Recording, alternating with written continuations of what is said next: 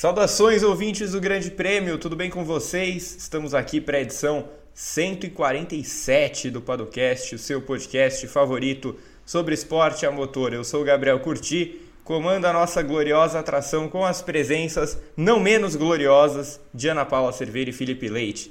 Na produção, Pedro Prado volta ao comando com a gente. Estamos aqui é, para mais um tema borbulhante. Eu espero que vocês do outro lado estejam bem.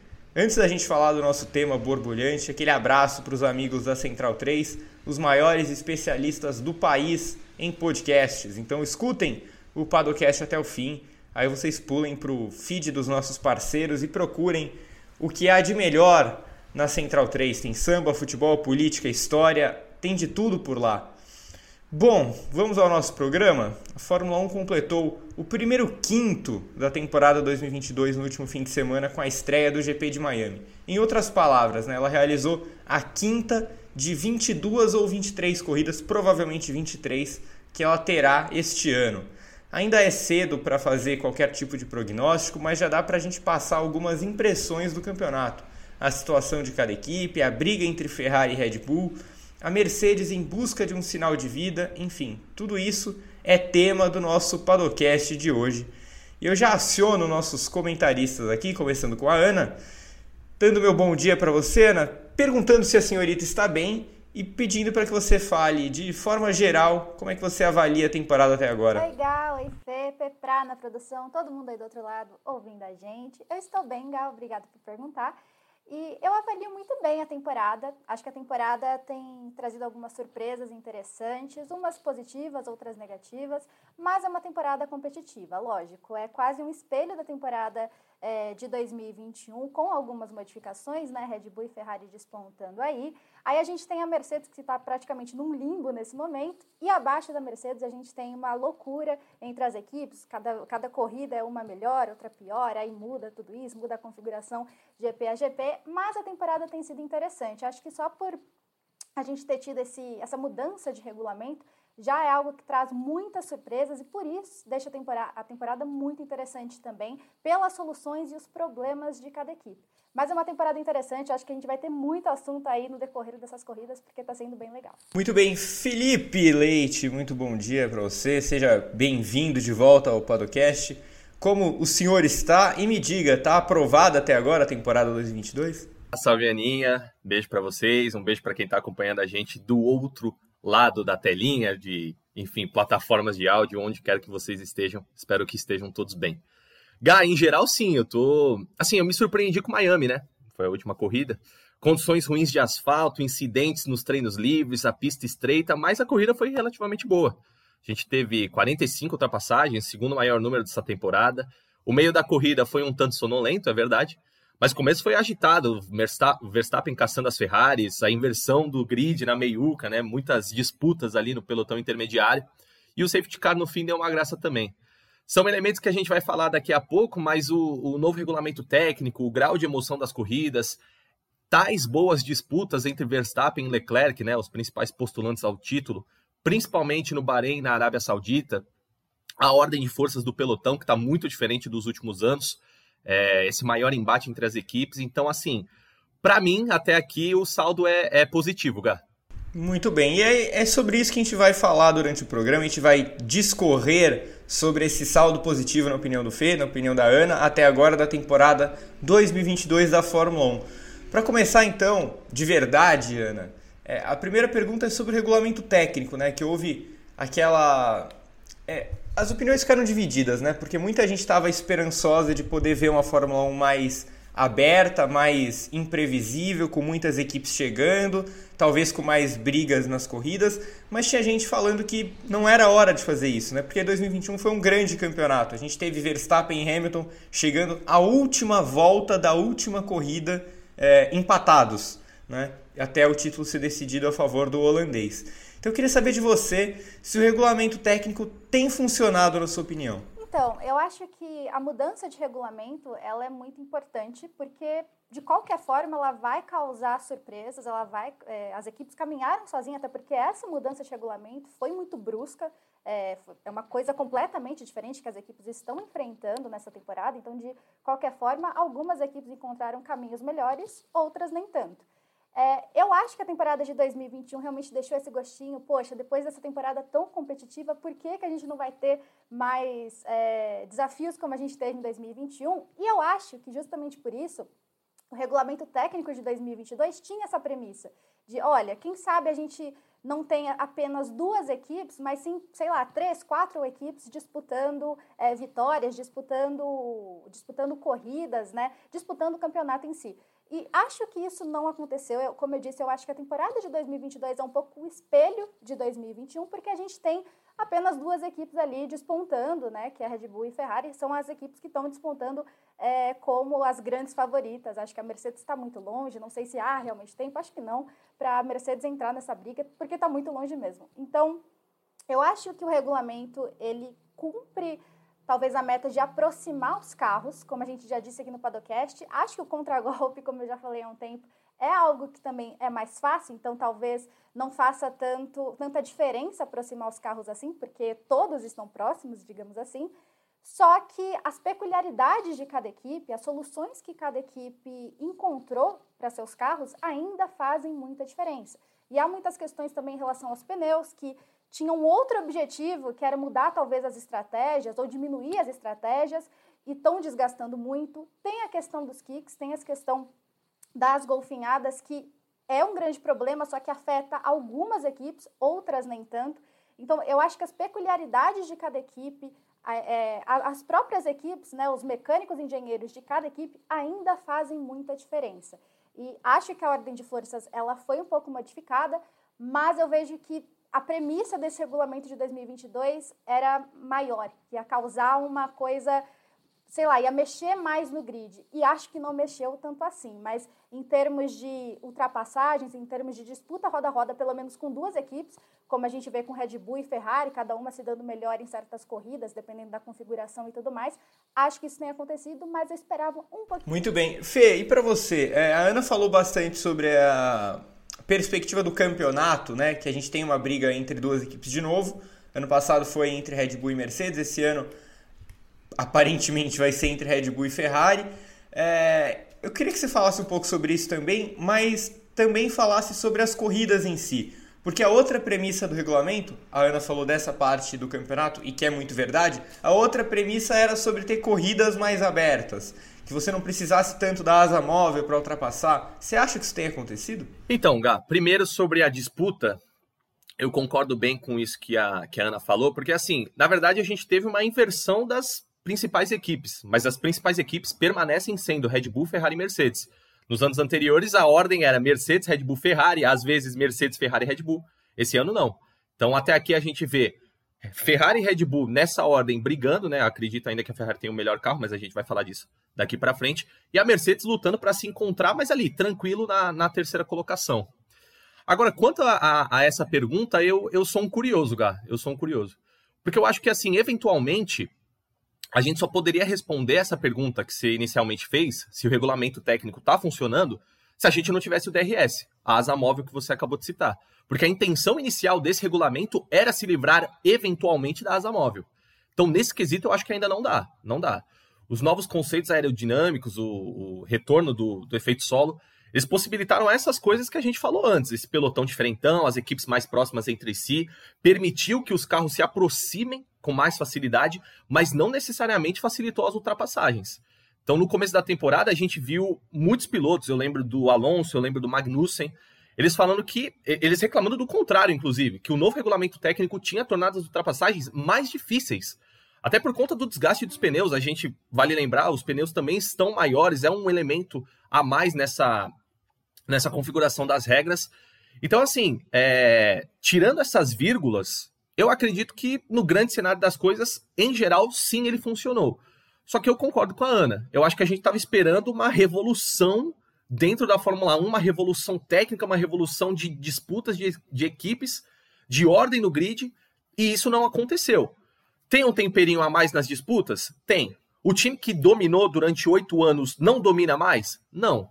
Mas isso não necessariamente implica é, que a gente consiga, enfim, decretar que uma nova era da Fórmula 1 começou assim, com o pé direito. Evidentemente começou.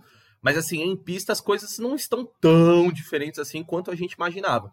E aí que, entra muito a questão do, da asa móvel do DRS que você falou. Eu não consigo imaginar, e até mesmo o Vettel levantou esse questionamento, acredito que é, poucos dias atrás. Ele falou assim: um experimento legal seria a gente tirar o DRS uma corrida e ver o que acontece. Eu, eu também gostaria de ver isso acontecendo.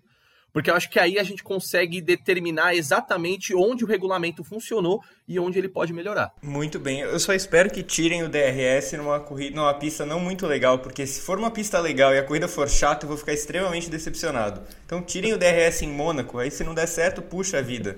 Não deu, foi Mônaco, tá bom. exatamente. Ô Ana, é, pra gente continuar esse primeiro bloco, que é um bloco mais geralzão da análise da temporada até agora, queria saber de você também, pegando carona também nessa questão do regulamento técnico. Tá gostando das corridas até agora? Você acha que o nível tá bom?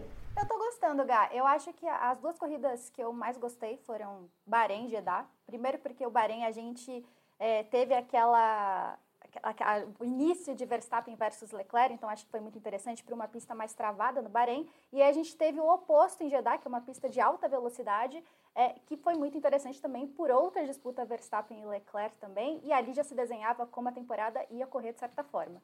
Aí a gente teve a Austrália, que a gente teve a dominância da Ferrari, depois em Imola a gente teve a grande dominância da Red Bull, e Miami, eu achei uma corrida legal, eu esperava um pouco mais de Miami, é, por tudo que a gente lia sobre como seria o circuito de Miami, mas eu gostei da corrida e foi uma corrida interessante também para a gente ver a grande força da Red Bull, que acho que é um dos principais temas aqui do podcast hoje. Então, eu estou gostando das corridas, não só é, desse pelotão da frente, eu estou gostando de ver é, como as equipes que estão atrás, principalmente ali da Mercedes, McLaren, Alpine, Alfa Romeo, Haas, como elas estão, como as equipes mais do fundão, como a Aston Martin, que parece que deu as caras agora, é, tá, é, tá melhorando, como ela está se colocando nas corridas, e eu acho que tudo isso é muito interessante. Eu acho que essa mistura, principalmente atrás dessas primeiras equipes, é muito interessante nas corridas, porque a gente ainda a gente palpita uma coisa e não acontece essa coisa na corrida, porque ainda elas estão muito perto.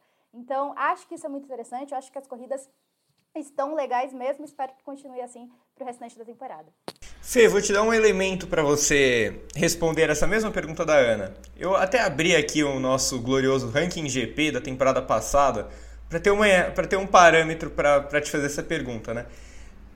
O Ranking GP entrou no ar, já que o nosso programa entra no ar na quinta-feira, o Ranking GP entrou no ar na quarta-feira, com as notas do GP de Miami. E a média das corridas na temporada tá 6.6. Eu fui aqui no, no, nosso glorioso Grande Premium e vi que após cinco corridas do ano passado, a média das corridas estava 6.5, ou seja, praticamente a mesma coisa. Só que com um detalhe, né? Ano passado já tinha tido Mônaco entre as cinco primeiras, o que sempre joga a nota das corridas mais para baixo.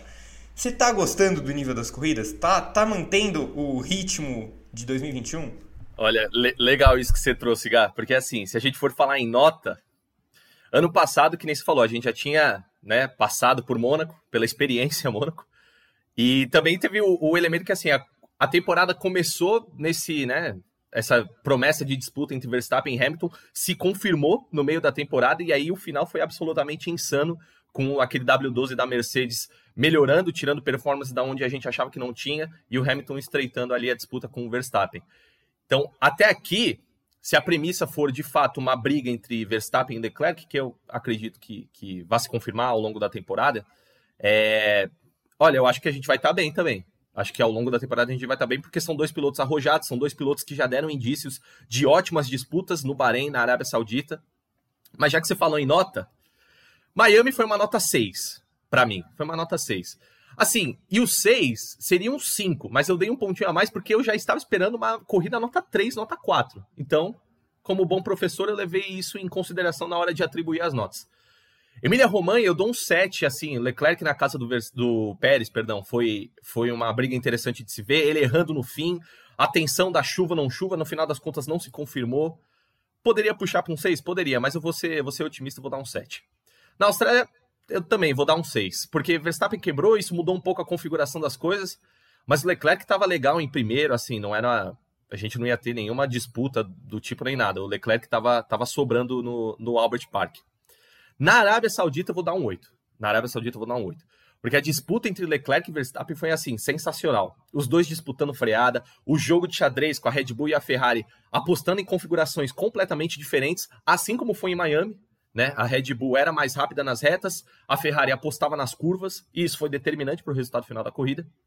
E assim, lá em Jeddah, os dois times, os dois pilotos brincando, né, entre, entre aspas, com a, com a zona de DRS ali, aquelas bizarras consecutivas zonas de asa móvel na, na Arábia Saudita. Bahrein, eu também vou dar um 8. Assim, muita novidade, tudo muito novo pra gente, ah, temporada nova, ah, que beleza, regulamento novo, ah, legal, aquela coisa e tal. Então, assim, baseado nessas, nessas minhas notas, em geral, eu diria que a temporada começou muito boa, começou legal, com boas disputas no Bahrein, boas disputas na Arábia Saudita, e agora deu uma baixada de nível.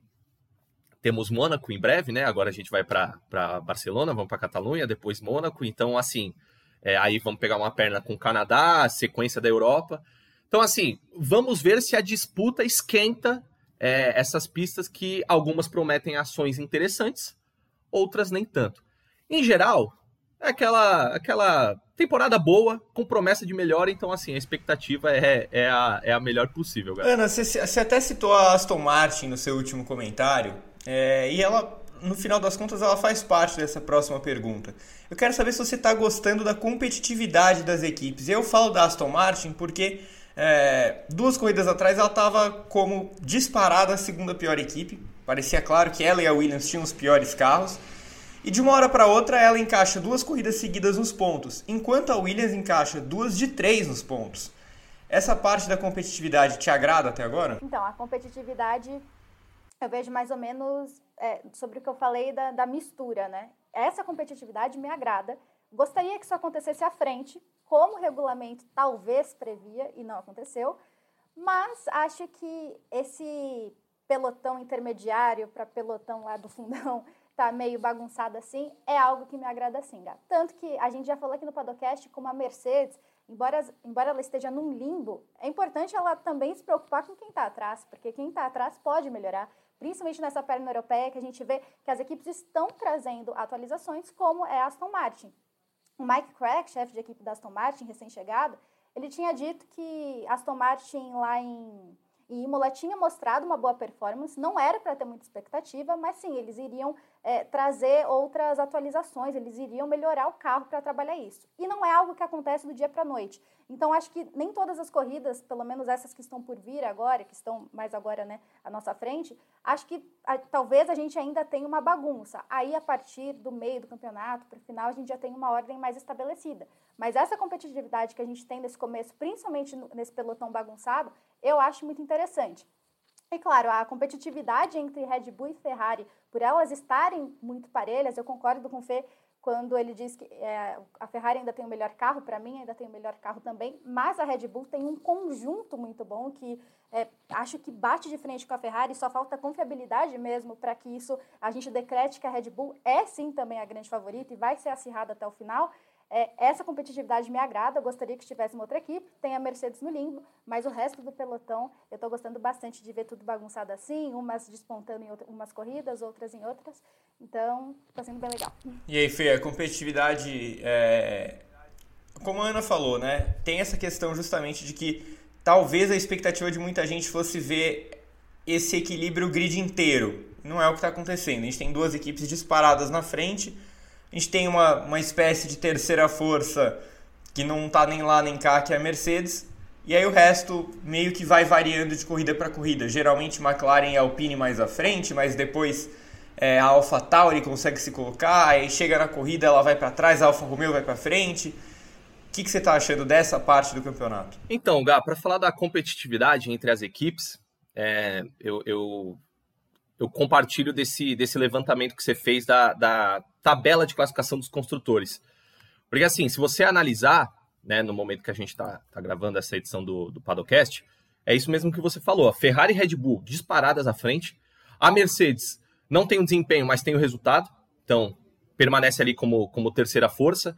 A McLaren parece, vou até falar mais da McLaren à frente do programa, mas a McLaren parece que teve um começo de temporada péssimo, horrível, a apresentação no Bahrein foi muito ruim, e visivelmente é outro carro, se descolou do fundo do pelotão, e parece que vai se isolar nessa, nessa briga aí por ser a quarta força, digamos assim. E aí, de resto, você tem Alfa Romeo, Alpine, Alfa Tauri, Haas, mais para baixo Aston Martin e Williams. Mas qual que é, é a, é a mudança do panorama? Porque, por exemplo, eu falei da Haas. A Haas a gente trouxe com muita promessa para esse começo da temporada, era a Ferrari branca, né, entre, entre aspas. E nas últimas corridas, a única coisa que a Haas teve foi aquele nono lugar do Magnussen em Imola, né? Não pontuou em Miami, aí teve, teve esses pontos em Imola, não pontuou na Austrália. Ao passo que Aston Martin na Emília-Romanha teve Vettel em oitavo, Stroll em décimo, ao passo que a Williams soma três pontinhos, obviamente todos eles de Alex Albon, né? Não espero nada de Nicolas Latifi, porque assim, o tailandês mostra um gerenciamento de pneus incrível, mostra uma, uma boa pilotagem, fez isso em Miami e fez isso na Austrália. E ele até, até citou que em Miami não foi nem tão surpreendente assim, e é verdade, porque a Williams andou no top 10 ali em dois dos três treinos livres em, em no circuito de rua lá nos Estados Unidos. Então, assim, é uma, é uma briga do desse meio do pelotão, mas mais para baixo, vai, digamos assim, deixando McLaren, Mercedes, Ferrari e Red Bull para lá. Dali para baixo é uma, é uma disputa interessante, porque é que nem você falou, parece que a cada corrida as ordens vão se invertendo. Você citou a Alpine, eu também vejo a Alpine muito bem naquela nessa posição para brigar por quinto, por sexto no campeonato. O problema é que o Alonso casou com o azar, casou com a má sorte nesse começo de temporada. Esteban Ocon faz os seus pontinhos, é consistente. Em Miami largou em último por conta da batida no treino livre, né? Não participou da classificação. E, cara, é, é, aquela corrida. A gente tá lá assistindo a corrida, assistindo a corrida e chega na volta 55. Meu Deus do céu, o Ocon tá em oitavo, como isso aconteceu? Ninguém viu o Ocon, mas ele tá lá. Então, assim, a Alpine precisa ainda é, eu, eu, ia falar, precisava ainda acertar um pouco a mão com o Alonso, mas a grande verdade é que o Alonso briga mais com fatores externos e ele próprio do que, do que precisa da ajuda da equipe.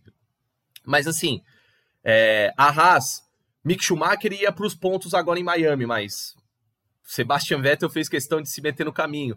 São, são elementos que vão mudando a cada corrida e acho que isso também vai mudando a ordem desse pelotão de baixo. Em cima, o quesito que eu mais, mais aponto do regulamento técnico foi eh, o que eu já citei anteriormente, foi essa inversão das ordens do grid. E aí eu acho que essa briga entre Ferrari e Red Bull, Red Bull e Ferrari promete, promete bem para a sequência da temporada. Porque a gente falava no começo que a F175 era um carro extremamente confiável, extremamente durável, ao passo que o RB18 se mostrava de vidro, mas tinha potencial, tinha velocidade. E aí a gente foi vendo, a Ferrari errou aqui, errou ali, Leclerc em Imola, Sainz em Imola e na Austrália. Vou falar disso também mais tarde, mas Max Verstappen num nível absurdo de pilotagem. E quando a gente vê cinco corridas para conta, a Red Bull está seis pontos atrás da Ferrari. Só seis. Então, assim, é uma briga que é uma briga que promete. A competitividade entre as equipes, para mim, o cenário é esse. Brigas promissoras à frente, Mercedes e McLaren meio que numa liga própria, e aí do quinto para baixo é uma, é uma é uma briga aberta e interessante também. Eu né? sei que, como a gente até falou já no começo do programa, ainda é muito cedo para a gente fazer prognósticos, projeções, mas pensando em coisas que já estão consolidadas, Ana, quais são as principais tendências que você enxerga pensando nesse resto, que é tão resto gigantesco de campeonato que ainda tem pela frente? Veja a continuidade da briga entre Red Bull e Ferrari. Eu acho que as primeiras corridas, talvez a gente é, esperava uma Mercedes aparecer, acho que não vai acontecer, então eu espero a continuidade dessa disputa muito acirrada entre Red Bull e Ferrari, sobretudo pelo que a Red Bull mostrou nas últimas corridas. A questão é a confiabilidade, mas a gente vai falar sobre isso. É, também, talvez, uma Mercedes versus McLaren, mas eu também espero, talvez, uma McLaren versus Alpine. Eu ainda acho que o carro da Mercedes, embora seja muito ruim, é melhor do que esses outros carros, pelo menos até este momento, tendo também que a McLaren talvez esteja melhorando bastante e a Alpine ainda esteja com algumas questões. Então, ou McLaren versus Mercedes ou McLaren versus Alpine. É, acho que a gente está tendo uma resposta, igual o Fê falou, sobre a Haas. A Haas a gente esperava muito dela, principalmente pelas primeiras corridas. E não tem acontecido, mas é, eu vejo Haas e Alfa Romeo por terem motor Ferrari, a gente ter, por exemplo, um Valtteri Bottas fazendo muito com esse carro da Alfa Romeo, acho que a gente vai ter alguma resposta sobre essas equipes. E se essas equipes talvez não melhorarem, pelo menos a Haas, acho que a gente também vai ter uma resposta em relação à Aston Martin, que está tentando melhorar o carro, que está tentando trazer algumas soluções nessa perna europeia. Acho também que vai acontecer, acho que são algumas tendências. A AlphaTauri ainda para mim é uma incógnita. É, eu acho que ela ainda tem muitos problemas, ao mesmo tempo em que ela parece que vai, mas não vai. E a Williams com o álbum, porque com o Nicolas Latifi, igual você falou, não espero muita coisa. Com o álbum, eu acho que ele vai aproveitar bastante, mas fazendo. Assim, é o, é, o teto é muito baixo, né, para ele, mas acho que ele sabe aproveitar, ele tem um ótimo gerenciamento de pneus. Lembrando que ele ficou um ano fora da Fórmula 1 e já volta, assim, é, conseguindo pontuar com esse carro muito limitado, né? O pior carro do grid para mim é o da Williams. Então, acho que o álbum vai conseguir aproveitar algumas oportunidades, mas não vejo a Williams tendo tanto teto para melhorar assim em 2022. Também acho, também acho. E aí, Fê, quais são as, as principais tendências que a gente já pode diagnosticar para esse resto de campeonato?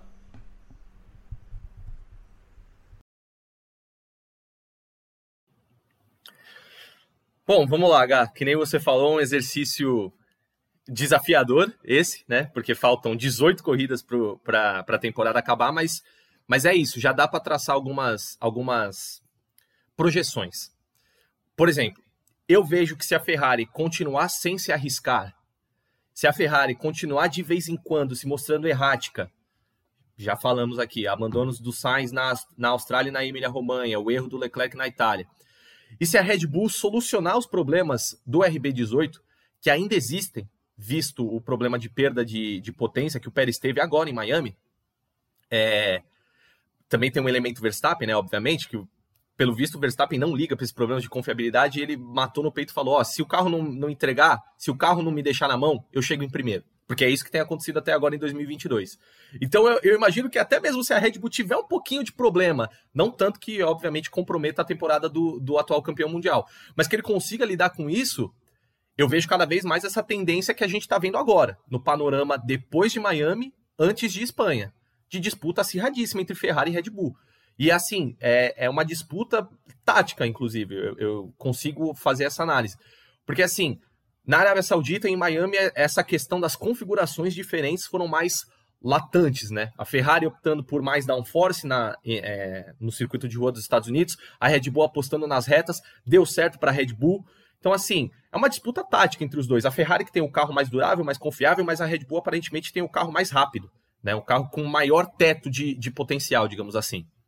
Então, para mim, só confirma essa tendência que, que no começo a gente até falava de favoritismo da Ferrari, favoritismo de Leclerc, e era o que se apresentava até então, mas acho que não dá para manter esse discurso. Eu era um dos que falava isso, eu acreditava, assim, naquelas duas primeiras corridas que a gente o que a gente viu, na, nas três, vai, vamos englobar também a Austrália. É, mas o que a gente tinha visto era muito uma questão da Ferrari no controle das coisas na zona de conforto mais legal, assim.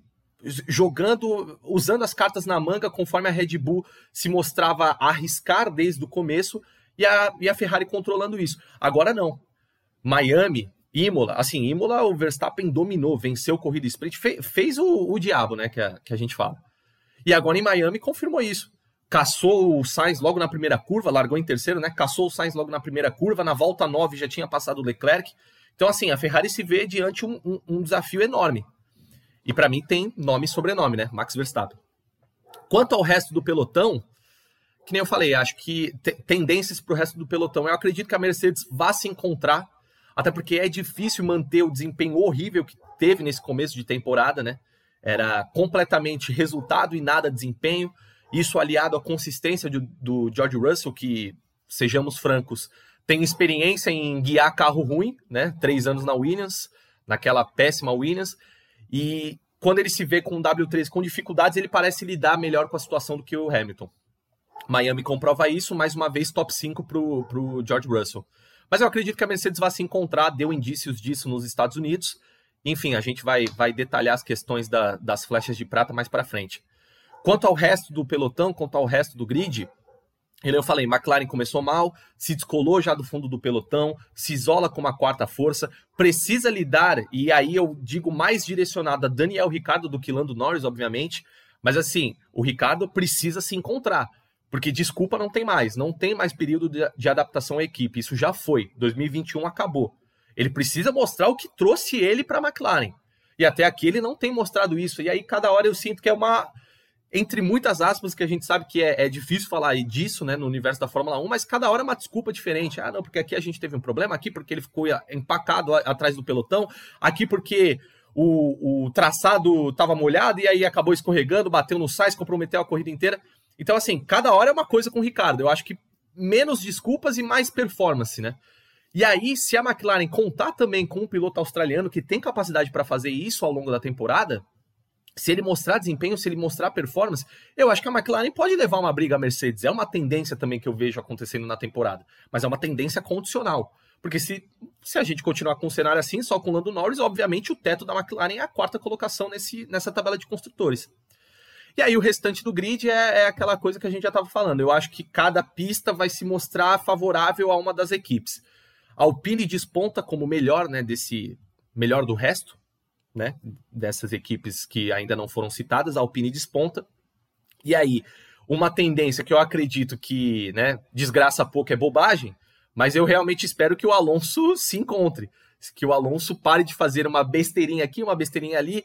É, já teve na Austrália, ele vinha uma volta de pole position no Q3 e aí uma peça de 2 euros quebrou. Cara, eu nunca tinha visto isso na minha vida, uma peça de 2 euros, um anel de óleo quebrou da Alpine dele e aí ele bateu, largou em nono, largou em décimo, perdão, que nono foi o Sainz. Então, assim, a Alpine também precisa se encontrar um pouco, mas eu, eu não tenho motivos para não acreditar nisso, até pela performance né, da A522. E aí o restante do pelotão é uma briga de foice em que cada pista vai determinar quem se sai melhor, quem se sai pior. É, a Haas também precisa melhorar, né? Precisa melhorar, porque as últimas três corridas foram decepcionantes, ao passo que as duas primeiras foram ótimas e aí também cai muito sobre os ombros de Mick Schumacher, de confirmar as expectativas que ele tem, enfim. Então, para mim, as tendências latantes desse, dessa temporada são essas, Gá. Até para não me alongar muito, para não ficar também em defesa de TCC aqui no, no, no. Muito bem. Ana, vamos para olhar mais perto de cada, de cada um dos times, né? P pelo menos os principais times. Pergunta central aqui do nosso programa, eu diria. A Red Bull já é melhor que a Ferrari? Discorra. É, então, Gá, eu acho que o que predomina nesse, neste momento em que as coisas estão muito parelhas é o conjunto. Eu acho que a Ferrari ela tem o carro mais rápido, no geral, ela tem o carro mais rápido, só que isso não é suficiente. A Ferrari até tentou é, não usar tanto o acerto de ter mais downforce para tentar dar mais velocidade, vendo que a, a Red Bull é melhor nas retas.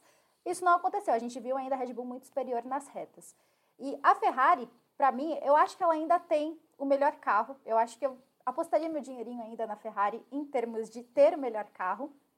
Só que o que predomina para mim é a Red Bull tendo um carro versátil, tendo um carro é, mais rápido nas retas, tendo um Max Verstappen, que isso faz muita diferença, e tendo também um Verstappen que não só sabe gerenciar corridas, mas sabe gerenciar os pneus. Para mim, a grande questão da Ferrari tem, também tem sido o gerenciamento de pneus, principalmente com o Leclerc, porque o Sainz é, nesse, pelo menos não teve uma vida tão difícil em Miami, mas teve uma vida difícil nas últimas etapas.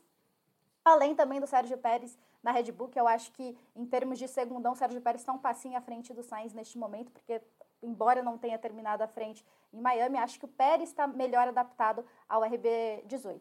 Então, eu acho que o que predomina neste momento é o conjunto e por isso talvez a Red Bull esteja um pouquinho à frente neste momento. Eu acho que as atualizações que ambas as equipes trarão é, para Barcelona vão ser determinantes para a gente ver para qual lado da balança está pendendo mais. Acho que a Red Bull sai à frente de Miami, não só porque venceu, mas porque mostrou exatamente a qualidade que ela tinha em 2021, que é ter um carro versátil e um carro rápido em retas, além, claro, de ter Max Verstappen. Eu não decreto ainda que isso é muito certo, digamos assim, porque a gente não sabe realmente a confiabilidade da Red Bull. A gente viu o Pérez ter problemas e eu acho que isso pode ser uma grande questão para o futuro, embora Max Verstappen consiga tirar tudo desse carro. Se abandonar, não tem jeito. Mas o Verstappen, por outro lado, venceu todas as corridas em que não abandonou. Então, é uma coisa a, a, a, se, a se é, manter a atenção, porque realmente a gente tem é, essas equipes bem parelhas, tem um carro muito bom da Ferrari, mas tem um conjunto muito bom da Red Bull, e acho que a gente vai saber um pouco mais para qual lado as coisas estão indo a partir aí de Barcelona e das próximas corridas. Fê, a Ana quer esperar as atualizações de Barcelona e acho justo, porque a Ferrari promete uma grande atualização e tal, a Red Bull também vai ter atualizações. Mas e o panorama de agora, o diagnóstico do hoje? A Red Bull já é melhor que a Ferrari? Gá, você é enfático. Não. Para mim, não. Mas assim, eu acho que não é melhor, mas a Red Bull arrisca mais e merecidamente é premiada por isso. Então, trazendo o contexto da briga. A gente lembra bastante do Verstappen vencendo em Miami, obviamente a corrida terminou pouquíssimos dias atrás, mas a gente também tem que lembrar que na sexta-feira o Verstappen deu cinco voltas no circuito de Miami. Porque, de novo, a Red Bull encontrou problemas hidráulicos no RB18. Na classificação, ok, foi um desempenho bom, terceiro e quarto lugar, a Ferrari superior, né? Muito por conta da, do erro que o Verstappen teve na última tentativa de volta rápida. E aí tá na conta dele, beleza. No domingo, o, o Tcheco deu uma entrevista que, assim, eu achei. O Tcheco tava sincerão durante todo esse, esse fim de semana, né? O Pérez estava absolutamente sem, sem papas na língua. E aí ele falou, cara, assim, ó, legal, tô feliz com o quarto, com a quarta colocação, com o quarto lugar, mas eu acho que a gente jogou fora uma oportunidade de dobradinha aqui. Porque o carro dele teve problema de novo. Teve perda de potência, nas retas ele perdia quatro centésimos, ele falou, um problema assim gravíssimo de, de, de rendimento, de performance. E aí o Bottas só não ultrapassou, mas chegou muito perto, porque realmente ele estava muito distante. E aí Red Bull e Ferrari se descolaram do resto do pelotão. Então, assim, o RB18 ainda tem muitas questões a, ser, a serem analisadas, a serem solucionadas pela Red Bull. Ainda não é um carro que você consegue cravar que não vai dar problema no final de semana. A F175 não. E aí, de novo, já falei disso no Padocast, é, mas é, é, é, um mantra que eu gosto de, de ressaltar. Para você ter, para você pontuar bem, primeiro você tem que terminar a corrida. Para você brigar por vitórias, primeiro você tem que cruzar a linha de chegada. E a Ferrari é visivelmente muito mais capaz de, disso do que, a, do que a Red Bull. O grande problema que a Ferrari está encontrando, né, que é o grande adversário nesse, nesse começo de temporada, é a pressão que o Sainz está sentindo. Porque, assim, o Sainz tem se mostrado, de novo, a gente sempre fala da consistência dele, que é um piloto que preza pela consistência, e eu acreditava que ele até poderia, assim, se não brigar com B maiúsculo pelo título, que ele poderia fazer uma graça ali, que ele poderia acirrar a disputa. Esse não é o panorama que a gente vê até aqui na temporada, porque o Sainz, assim, tá de contrato renovado, mas inexplicavelmente sente a pressão de estar em um carro agora compatível com seu talento. Então, assim, um carro que briga por pole positions, um carro que briga por vitórias, um carro que briga por títulos. E ele parece que ele, que ele sentiu, assim. Visivelmente sentiu. Porque erros bobos que ele não cometia em treinos livres, ele tá batendo sozinho. Aconteceu de novo em Miami, só que agora a diferença é que ele bateu no segundo treino livre, não no terceiro, então conseguiu salvar o carro para classificação. Então, assim, o grande problema da Ferrari tem sido a pressão que o Sainz sente. Porque o Leclerc, a par de Imola, a par de ter ido com muita sede ao pote naquela zebra, e aí, enfim, ainda consegui, conseguiu salvar a corrida de certa maneira, chegar em, em, sexto lugar, uma corrida que ele chegaria em terceiro. O Leclerc tá bem. O Leclerc minimiza danos. Então, assim, minimiza, é, tá certo. O Leclerc reduz os danos, tá certo? O Leclerc reduz os danos. Então, por exemplo, se o Verstappen ganha a corrida, ele chega em segundo. O Verstappen ganha a corrida, faz volta mais rápida, mas o Leclerc tá lá. O Leclerc brigou pela vitória nas últimas voltas em Miami. Então, assim, o Monegasco tem cumprido seu papel, tem feito a lição de casa. O Sainz não. E essa é a grande questão que a Ferrari enfrenta. Mas quanto ao carro, a F175, para mim, ainda é claramente superior ao RB18. Claramente. Só que, ao passo que Sainz decepciona, Verstappen é um absurdo. É um absurdo o nível de pilotagem que ele. Desde 2021, é claro, a polêmica, a Abu Dhabi vai ser sempre o centro da discussão. Mas, cara, o que o Verstappen pilotou em 2021 foi um absurdo. E o que ele está pilotando em 2022 está sendo um absurdo também. Então, assim, a Red Bull tem o grande trunfo na mão, que é, que é Max Verstappen. E a Ferrari, se ficar presa nessa zona de conforto, se só, ah, beleza, a gente tem o melhor carro, a gente tem o carro mais confiável. Só que, assim, a Red Bull tem um piloto melhor do que a sua dupla. Para mim, Verstappen é melhor do que o Leclerc ainda. Então, assim, é, é essa, essa briga aos poucos que a Red Bull vai diminuindo a vantagem que a Ferrari tinha construído simplesmente por querer arriscar mais. E a Fórmula 1 premia isso, de vez em quando, obviamente. A Fórmula 1 premia quem se arrisca, quem vai. Cara, por exemplo, em Miami, deu safety car da batida entre o Lando Norris e o Gasly. Tudo bem, a Ferrari justificou. É, eles não tinham compostos novos de pneus. Mas assim, o Horner mesmo disse, eu tava esperando que eles fossem pro, pro, pros boxes, eu tava esperando que a Ferrari fosse colocar, sei lá, um pneu macio para esse último stint, né, essa última sequência de 10, 15 voltas, e eles, cara, o Horner achava que, assim, assim que aconteceu o safety car, a Red Bull ia para terceiro lugar, porque Leclerc e Sainz iriam para os boxes, colocar os pneus macios, ultrapassar o Verstappen e pronto. E a Ferrari não faz, não tem essa cancha dessas decisões, não tem essa. Eles ficam muito no, no tranquilo. E aí eu acho também que pesa muito o histórico Ferrari, né? A gente de novo, para não me alongar, mas eu acho que realmente tudo que a Ferrari passou nos últimos anos, eu acho que agora que eles sabem que eles têm um carro que dá para ganhar, que se você fizer o mínimo, você tá lá nas cabeças, então eles estão confortáveis nisso. Só que a Red Bull tá disposta a furar essa bolha da zona de conforto. Ana, pensando em futuro do campeonato, é... qual é o tamanho da importância dessas atualizações da Ferrari em Barcelona? Do tipo, se esse carro não melhorar, principalmente em velocidade de reta, você acha que a azeda para o Leclerc? Então, eu concordo com o Fê. Eu acho que o, o Leclerc ele está muito preparado e eu acho que falta isso, pro, a, a, além de ter um ter menos. A Ferrari está tentando colocar menos downforce para sanar esse problema da velocidade de reta. E eu acho que isso é muito importante para o Leclerc. Acho que se sanar isso, vai ser muito legal para o Leclerc conseguir chegar lá no Verstappen, embora o Verstappen esteja guiando fino, como o Fê colocou. A questão para mim fica em relação ao Sainz, porque o Sainz é, não pegou tanta mão desse carro, não conseguiu se adaptar muito bem a esse carro, tem algumas questões, e quando a gente tem o Pérez que está bem adaptado, um Pérez muito melhor adaptado do que a gente viu em 2021, um Pérez regular, é, teve aquele problema de potência, que é uma das questões da Red Bull, mas por isso que eu acho que, embora o Sainz ainda precise fazer o dele para pegar a mão desse carro, as atualizações vão ajudar muito a Ferrari no todo. E acho que isso vai ser muito importante para não só ajudar no Mundial de Construtores, obviamente, mas ajudar o próprio Leclerc na disputa contra o Verstappen, porque é importante ter um segundo piloto, que é onde o Sainz está se colocando nesse momento pelas questões, né? Acho que essa hierarquia, querendo ou não, embora a Ferrari ainda negue e tudo mais, é onde o Sainz está se colocando nesse momento ajude o Leclerc nessa disputa contra a Red Bull, que tem um carro muito bom de retas, tem é, o Max Verstappen e gerencia muito bem as corridas e gerencia muito bem os pneus, porque para mim isso é uma questão crucial para essa temporada, justamente pelos problemas que os carros apresentam e pelo grande desgaste que é, principalmente a Ferrari está sofrendo muito isso com o Leclerc. Na própria corrida de Miami, se eu não me engano, o engenheiro do Verstappen fala para ele que os pneus do Leclerc já estavam desgastados e aí é quando o Verstappen dá o, o, bote, né, espera um pouco e dá o bote para assumir a liderança da corrida, sendo que o Verstappen é um cara que gerencia os pneus como ninguém. Então, essas atualizações da Ferrari para tentar é, otimizar o que ela tem e melhorar o que ela tem vai ser muito importante para a gente ter uma disputa cada vez mais acirrada e equilibrada. Fê, você falou que ainda vê a, a F175 é claramente superior ao RB18. Então eu vou te perguntar ao contrário.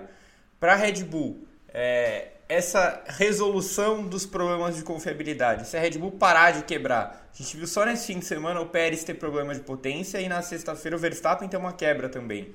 É, se a Red Bull resolver a confiabilidade, ela, é, ela vira favorita ao título? Qual que é a importância do Verstappen, do fator Verstappen nessa história? Gá, é, eu acredito assim, a importância do Verstappen é quase que 100%, né? Porque eu realmente não acredito que o, o, o Pérez vá brigar por título ou qualquer coisa. Eu acho que ele compõe, claro, a disputa da Red Bull pelo, pelo título de construtores.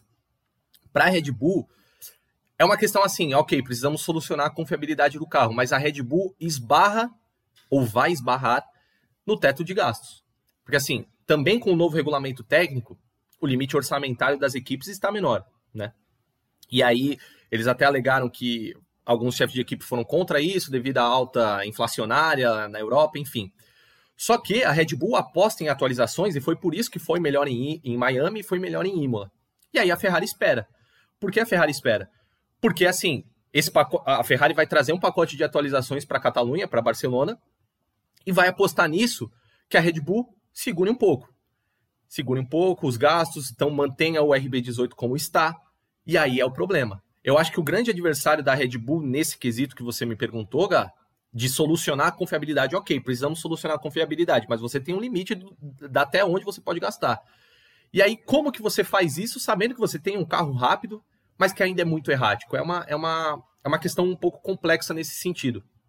Porque, de novo, é, e aí você me perguntou da importância do Verstappen. A importância do Verstappen é, é plena, é 100%. Porque se o Verstappen não entrega o que ele está entregando, a Red Bull não tem chance.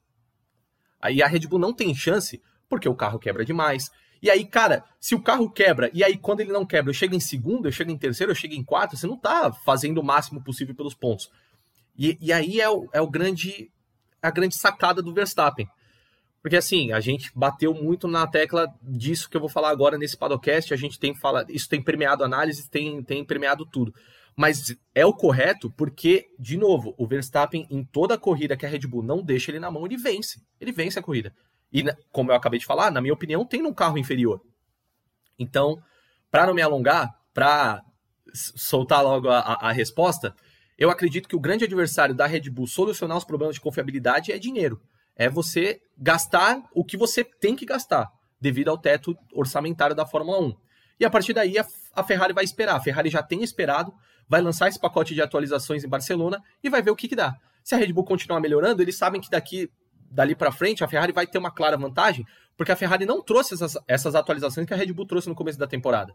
A F175, o Matia Binotto falou, a F175 é a mesma que começou o ano em Bahrein, obviamente com né, modificações pequenas, mas de atualização grande, é o mesmo carro. E agora a gente vai ver um carro diferente, uma F175 diferente em Barcelona. Então a adversária da Red Bull é o dinheiro, mas o trunfo dos taurinos é Max Verstappen. A ver o que na balança vai vai compensar mais para a equipe do, do Christian Horner. Muito bem. Olha, a gente falou bem por cima da Mercedes, né? Que ela tá no limbo, que talvez seja.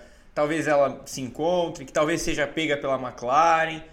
Ana, o que acontece com a Mercedes? Acabou tudo? Ainda há salvação? Olha, H, eu, em Miami eu me surpreendi com aquele rádio do Bono quando ele fala: então, você acha que você devia parar, né, para trocar os pneus quando já estava acabando o período de safety car e o Hamilton, então, isso daí é uma coisa que vocês devem fazer, né, o trabalho de vocês.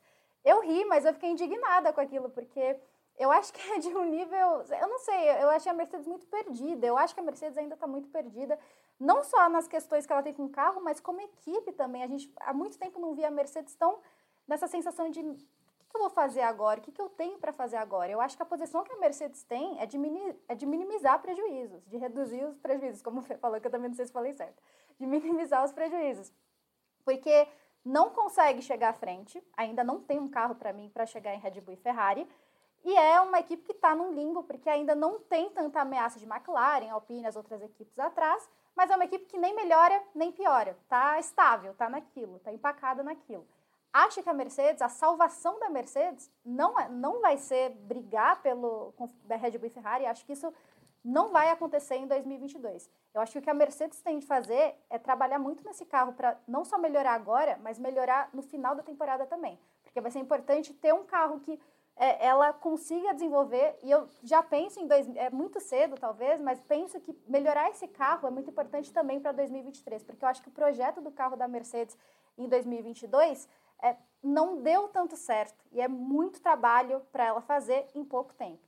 Acho que a Mercedes tem duas, dois cenários né, na equipe, a gente tem um Russell que lidou com muitos perrengues na, na carreira e agora está conseguindo fazer o possível com esse carro limitado. Eu falo um carro limitado, mas ainda é melhor do que o resto das equipes, tá? É um carro que ainda tem suas questões, mas ainda é melhor, lógico, do resto.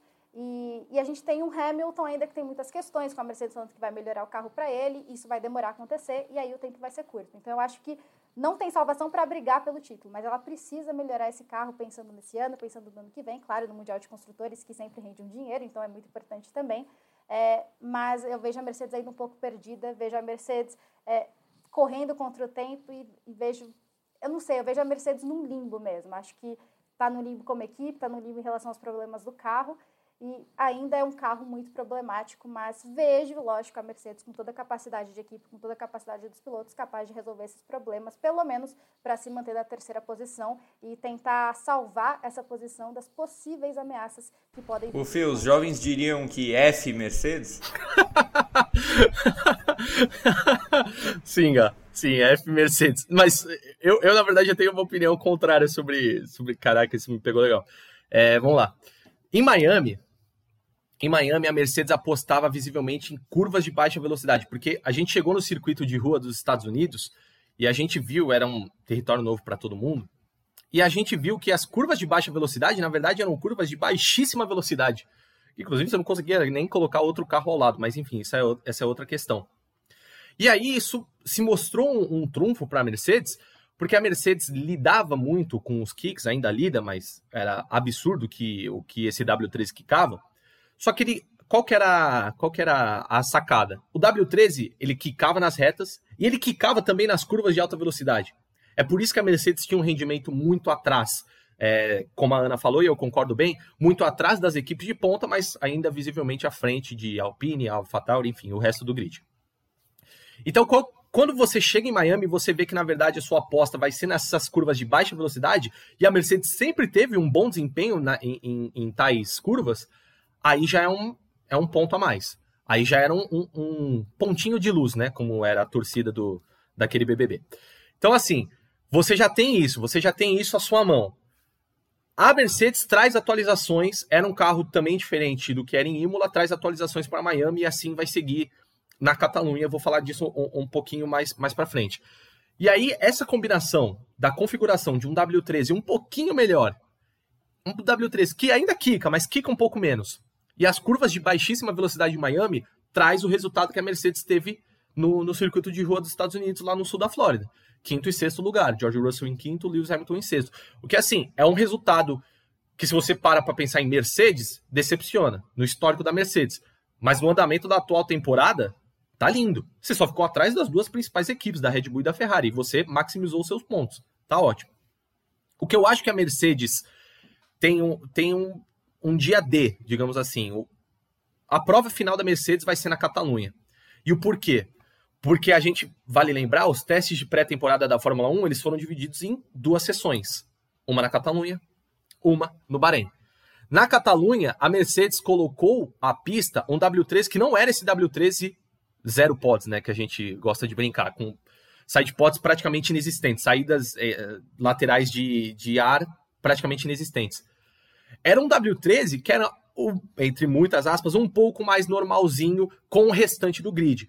E aí, qual que vai ser a sacada? A Mercedes agora vai tirar a prova nesse próximo GP na Espanha. O circuito é o mesmo. Então, assim, eu andei na Catalunha nos testes de pré-temporada com esse modelo de carro, modelo 1.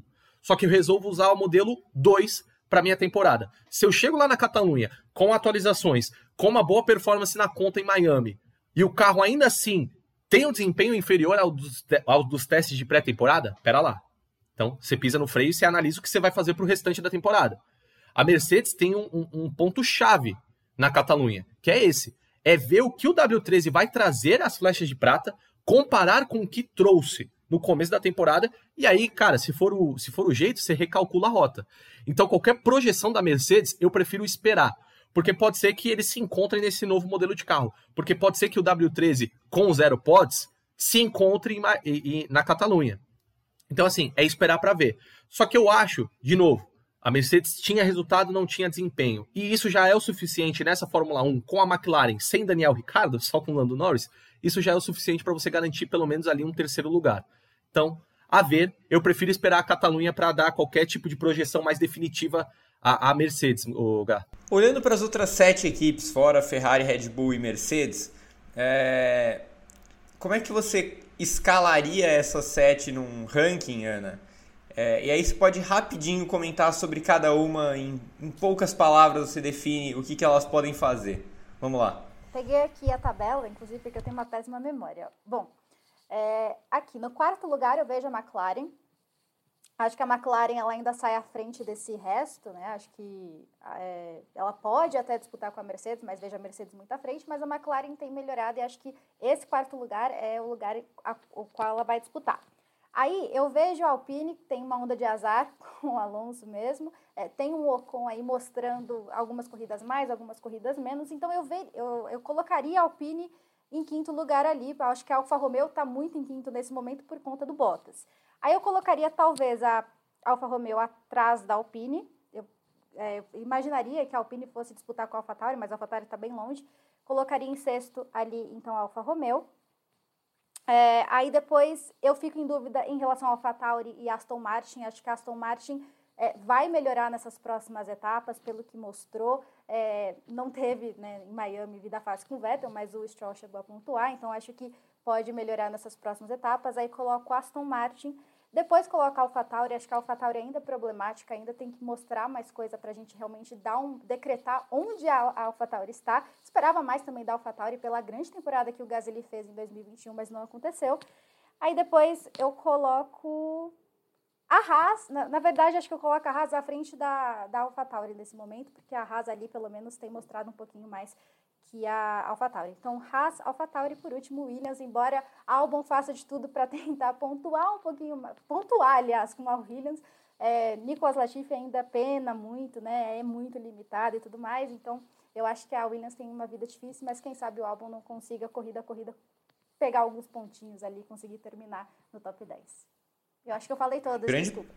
Falou, falou, tá. falou todas. O grande problema, o grande problema para a Williams sair dessa posição é que a equipe que está mais perto dela é a, é a, Aston Martin, que tem, como a Ana falou, um potencial de desenvolvimento. E aí, a, teoricamente, é o seguinte é a Haas, só que a Haas tem 15 pontos e a Williams tem 3. É difícil imaginar a Williams fazendo 15 pontos, né? E aí, Fê, como é que você escalaria essas 7 num ranking? E também pode, em poucas palavras, falar delas. Cara, eu, eu, eu vou até, até ser bem sucinto, né? O que tem sido raro nesse programa, peço desculpas aos amigos. Eu vou até ser sucinto, porque eu, eu concordo plenamente com que, o com que a Aninha falou. A, a, minha escalação é rigorosamente a mesma se tiver é uma alteração no máximo. Porque eu vejo a McLaren em quarto, acho que a McLaren está isolada da quarta força, por todos os motivos que eu já citei nesse programa. Em quinto, eu vejo a Alpine, porque assim, de novo, a Alpine visivelmente tem o melhor ritmo do resto do grid, mas ainda Fernando Alonso, Koff Koff, ainda lida muito com, com problemas. Então, assim, minha projeção é de que maré de azar acaba uma hora e o Alonso consiga constantemente figurar na zona de pontos, eventualmente a Alpine acenda aí a, a, ao quinto posto, que para mim é, é, o, é o lugar deles. Em sexto, Alfa Romeo, e aí concordo com a Ana, muito por conta de Valtteri Bottas, que renasceu nessa posição de, de líder de equipe. O pecado foi ele ter cometido aquele errinho no final do, do GP de Miami, que ele escorou no muro e aí o Russell e o Hamilton passaram ele de uma vez. Porque senão, e ele mesmo falou, dava para chegar em quinto. Eu duvido um pouco. Eu acho que as Mercedes eventualmente chegariam nele, mas, enfim, fica, fica o registro.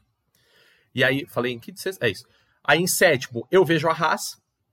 É, e englobo a Haas com a Alfa Romeo no argumento também do motor Ferrari, da unidade de potência Ferrari, que mostra-se também um, um, bom motor nesse começo de temporada.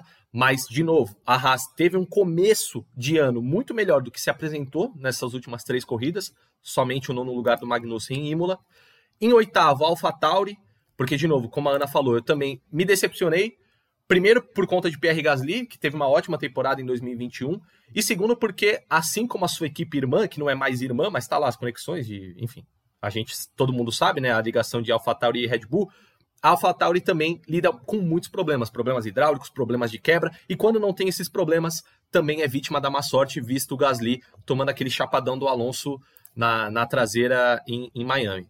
Então eu vejo a AlphaTauri como a oitava força, e aí nono e décimo Aston Martin e Williams, nessa ordem. Só que, como você bem pontuou, a Aston Martin com um teto de desenvolvimento muito maior do que a Williams, que se escora basicamente em Alex Albon e as suas performances milagrosas para conseguir os pontinhos. E suas madeixas ruivas também, é importante sempre deixar claro.